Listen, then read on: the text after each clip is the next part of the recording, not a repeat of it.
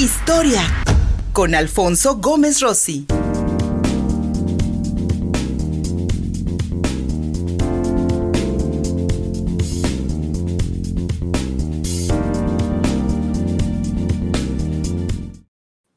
Hace 84 años, en 1939, los gobiernos de Alemania e Italia firmaron el llamado Pacto de Acero, un acuerdo entre las potencias fascistas de Europa de aquel entonces, antes del inicio de la Segunda Guerra Mundial, uno de los capítulos más sangrientos de la historia de la humanidad. Doctor Alfonso Gómez Rossi, el Pacto de Acero y aquel recuerdo terrible de la Alemania y la Italia fascista. Exactamente, sí. Bueno, originalmente se quería llamar el pacto de sangre, ¿no? Esta era una idea de Hitler, pero a los italianos les pareció que era un poco dramático y de mal gusto llamar al pacto el pacto de sangre, entonces se quedó como el pacto de acero, ¿no? El pacto de acero entonces más bien es como, eh, entendamos que el acero a principios del siglo XX y a finales del siglo XIX era el metal más indestructible, ¿no? Entonces lo que se buscaba con este pacto era hacer una alianza que forjara la unidad entre Italia y Alemania para el conflicto que se veía venir, ¿no? Ahora bien, ¿por qué sabían que venía un conflicto? Porque si nosotros reflexionamos sobre el pasado, ¿cómo podríamos nosotros saber si va a haber conflicto o no? Y la respuesta es que durante la década de los 30, los países de Europa estaban pasando por una serie de problemas causados por la Gran Depresión y por las consecuencias de la Primera Guerra Mundial y el Tratado de Versalles, que había dejado mal parados a varios de los países de Europa Central, ¿no?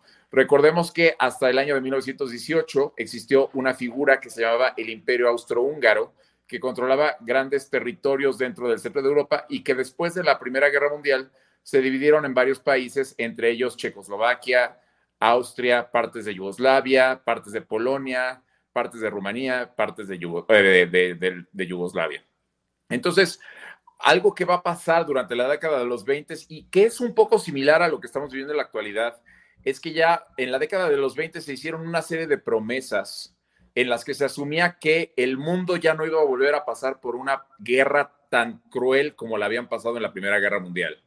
Se asumía que la paz que se firmaba en 1919 era la paz que iba a garantizar que ya jamás volvieran a existir guerras en el mundo, se iba a establecer un sistema de gobiernos, eh, más bien de, gobiernos en estados-nación, es decir, que iban a regirse las nacionalidades europeas por su propio gobierno y ya no iban a ser controlados por un distante imperio, como lo había sido el imperio austrohúngaro o el imperio otomano. ¿no?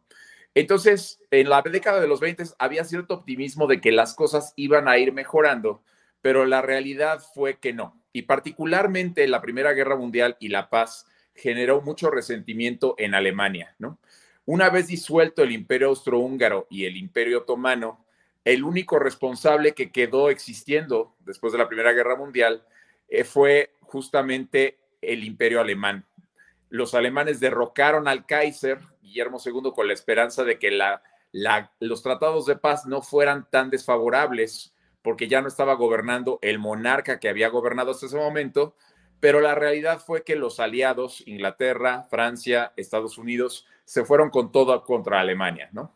Entonces, en Alemania se, se instaura la República de Weimar, pero se ponen unas sanciones tan tremendas que afectan de manera, de manera terrible la economía de Alemania.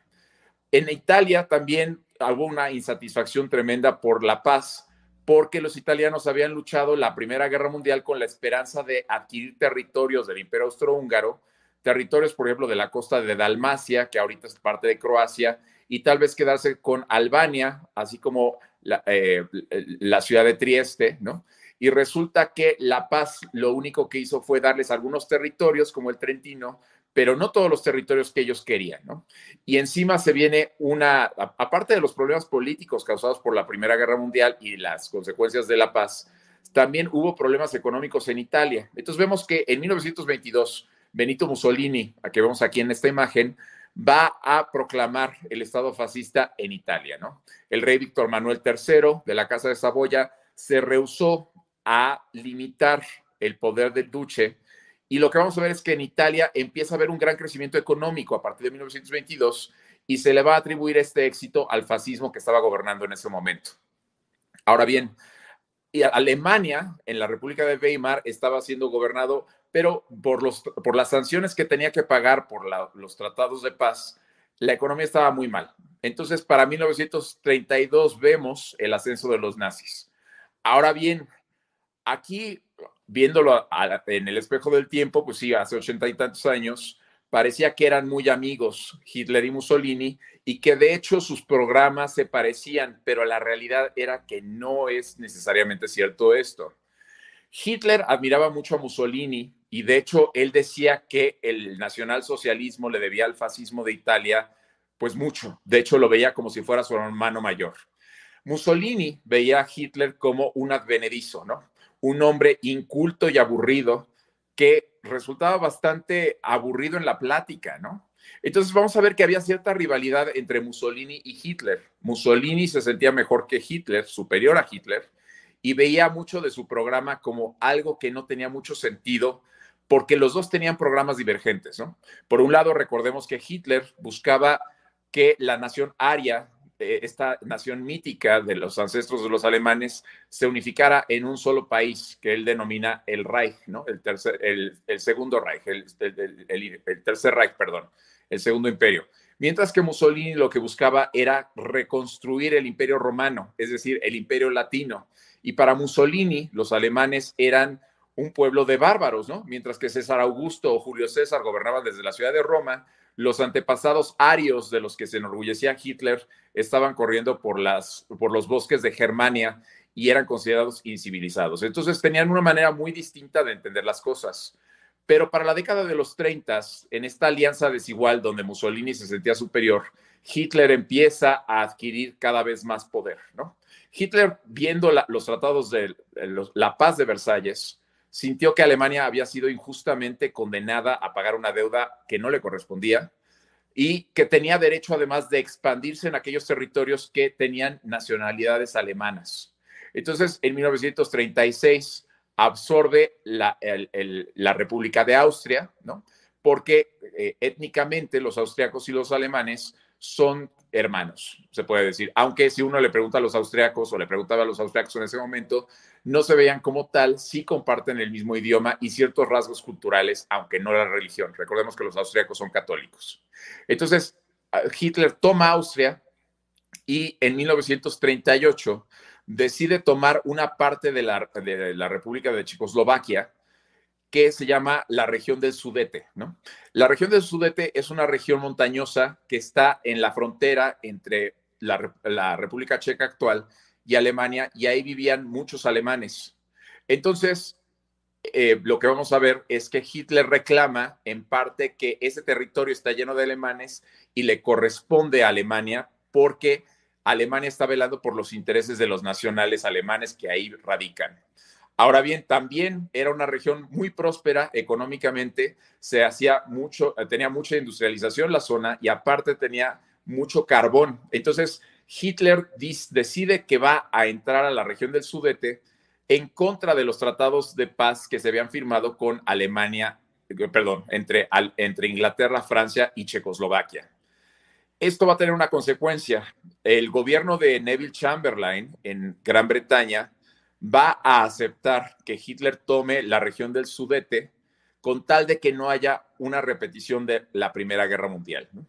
Entonces acepta que Hitler entre, no se le da voz ni voto a Checoslovaquia, Hitler entra a la región del Sudete y lo que hace es debilitar a Checoslovaquia, porque todas las fortificaciones que tenía Checoslovaquia eh, quedaban ahora dentro del territorio alemán. El acero, el carbón, que era el motor de la industria de esa época, va a quedar también dentro de Alemania y Checoslovaquia queda definitivamente muy debilitada. Aparte de eso, Rumanía y Polonia van a tomar partes de lo que es ahora Eslovaquia, ¿no? que en esa época era Moravia, y entonces Checoslovaquia queda lista para ser anexada por Alemania. Francia e Inglaterra asumen que esto va a evitar que Hitler proclame, más bien que Hitler continúe una guerra, ¿no? Pero lo que ellos no sabían o no querían ver más bien es que Polonia quedaba completamente expuesta a los intereses alemanes. Y justamente en la Primera Guerra Mundial se había vuelto a fundar a Polonia, que había sido parte de Rusia, Alemania y el Imperio Austrohúngaro, y se había vuelto a fundar como una república, pero la ciudad de Danzig, que era un puerto al Báltico, era un puerto internacional que los alemanes reclamaban como suyo. Si le quitaban a Polonia este puerto, eso quería decir que Polonia se quedaba como un país sin mar. La incomodidad para Polonia era que estaba de vecina de la Unión Soviética también. Entonces estaba la Unión Soviética y Alemania viendo a Polonia como un territorio que podían dividirse entre los dos. Y aquí Hitler sabía que los países aliados no iban a permitir que Hitler entrara a la guerra. Probablemente invadir Alemania significaba que iba a haber una guerra mundial, una guerra europea, que en ese momento era mundial, porque recordemos que Europa controlaba las colonias en África, en Norteamérica, en Asia, en, Oceanía, ¿no? Entonces, probablemente iba a ser una guerra mundial. A final de cuentas, lo que Hitler decide hacer es buscar aliados dentro de Europa que lo ayuden a contrarrestar el poderío francés. Y lo que va a hacer es buscar a su hermano ideológico, que sería Italia. Ahora, Italia, Mussolini se sentía muy incómodo con Hitler. No le gustaba que Hitler, de alguna manera, en la década de los 30 estaba demostrando ser superior a Italia. Italia había tratado de conquistar Abisinia, la actual Etiopía, en 1935, y lo había logrado, ¿no? Pero esto había violentado el espíritu de la, de la Liga de las Naciones. Y ahora, viendo que Hitler había tomado Checoslovaquia, partes de Checoslovaquia y posteriormente tomaría todo el país, Mussolini decide invadir Albania. Esto genera una tensión terrible con Francia e Inglaterra y justamente por esto es que se decide por parte de Hitler y de Mussolini que se firmaría el pacto de acero, ¿no? Este pacto lo va a firmar el yerno de Mussolini y von Ribbentrop, ¿no? En Berlín en un día como hoy. Y básicamente lo que dice es que los países de Alemania e Italia se reconocen como aliados en caso de que haya una guerra europea. No se, eh, se acordó que no podían entrar en una guerra sino hasta 1943, que era cuando Italia iba a estar lista para poder entrar en una guerra. No tenía la capacidad militar para entrar a la guerra y eh, se obligaban a participar en la guerra si uno o el otro bando le avisaba al otro. Esto es importante porque Alemania no lo cumple, ¿no? Se buscó también incluir a Japón y también a España, ¿no? Recordemos que España en ese momento estaba gobernada por Franco y Franco había sido apoyado por Mussolini y por Hitler. Ni Japón ni España firman este tratado, Japón porque en ese momento la URSS, la Unión Soviética, estaba viendo la posibilidad de dividir a Polonia junto con Alemania y los japoneses veían a los rusos como una amenaza en Manchuria. Y Franco no quiso firmar porque no, no sentía que España tenía la capacidad de entrar en una guerra en ese momento. Entonces, se firma este tratado, se asume que no van a entrar en una guerra hasta 1943 y Hitler lo que hace es invadir a Polonia sin consultarlo con Mussolini ni avisarle a tiempo, violentando el espíritu del pacto. Esto significó que Italia no declara la guerra inmediatamente, porque esto la, invasión de Polonia es el primero de septiembre de 1939, sino que va a declarar la guerra hasta junio de 1940, cuando asume que la guerra está por terminar y Alemania ya ganó y que entonces Italia puede entrar a negociar para su conveniencia. Pero, oh sorpresa, eh, Alemania no va a ganar la guerra, ¿no?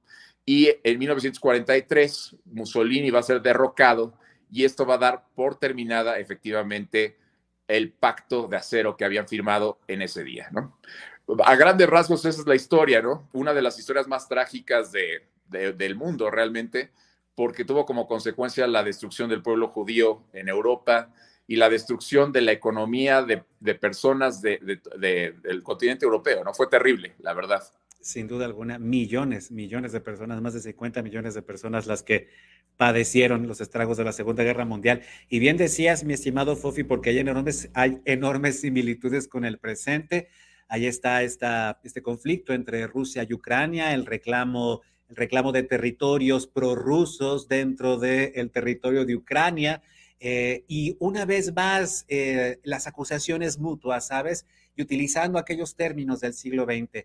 Eh, el gobierno de Zelensky es fascista, el gobierno de Putin es totalitario, eh, una, tratar de recuperar las reminiscencias del comunismo, de la Unión Soviética, en fin, una serie, mi querido amigo, de, vaya, de posiciones e ideologías que tal vez resultan muy confusas para la población y una población en el mundo, mi querido Fofi, que tal vez no cree en la paz, no la considera importante, tal vez porque hay más de 70 años en medio, 80 años en medio con la Segunda Guerra Mundial y la actualidad, pero lamentablemente, mi querido Alfonso Gómez Rossi, ahí está, ahí está el ejemplo de lo que puede ocurrir y este mundo ya no soportaría una nueva guerra mundial, amigo, porque con las nuevas armas y la tecnología nuclear, difícilmente sobreviviríamos, amigo mío. Claro, yo, yo, yo tendría que hacer una aclaración. Aquí no es que las naciones se odien, sino que los gobernantes. Exacto. A final de cuentas, aquí yo responsabilizaría a Hitler, a Mussolini y a todos los gobiernos populistas Exacto. que asumen que ellos son la encarnación del país, de la voluntad del país y que, que, generan toda esta serie de conflictos, ¿no? Entonces, no es que sean las naciones, son los gobernantes, ¿no? Como Putin ahorita o, o Hitler en ese momento que toman estas decisiones para beneficio de, para lo que ellos consideran el beneficio del Estado-nación, ¿no? Y que a final de cuentas tienen consecuencias tan negativas.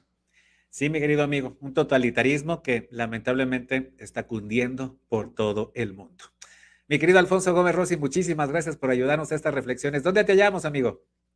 En Facebook como Alfonso Gómez Rossi. Muchas gracias a ti. Excelente gracias. día. Recibí un abrazo. Y gracias a gracias. todas y todos ustedes por acompañarnos en YouTube, en Facebook, en Twitter y en Dailymotion están nuestros canales. Visita www.contigopuebla.mx, nuestro portal, cumplimos dos años. También en todas las plataformas de podcast y en Instagram y en TikTok. Gustavo Barritos en la producción, soy Luis Fernando Soto. Hasta la próxima. Contigo Puebla. Una revista para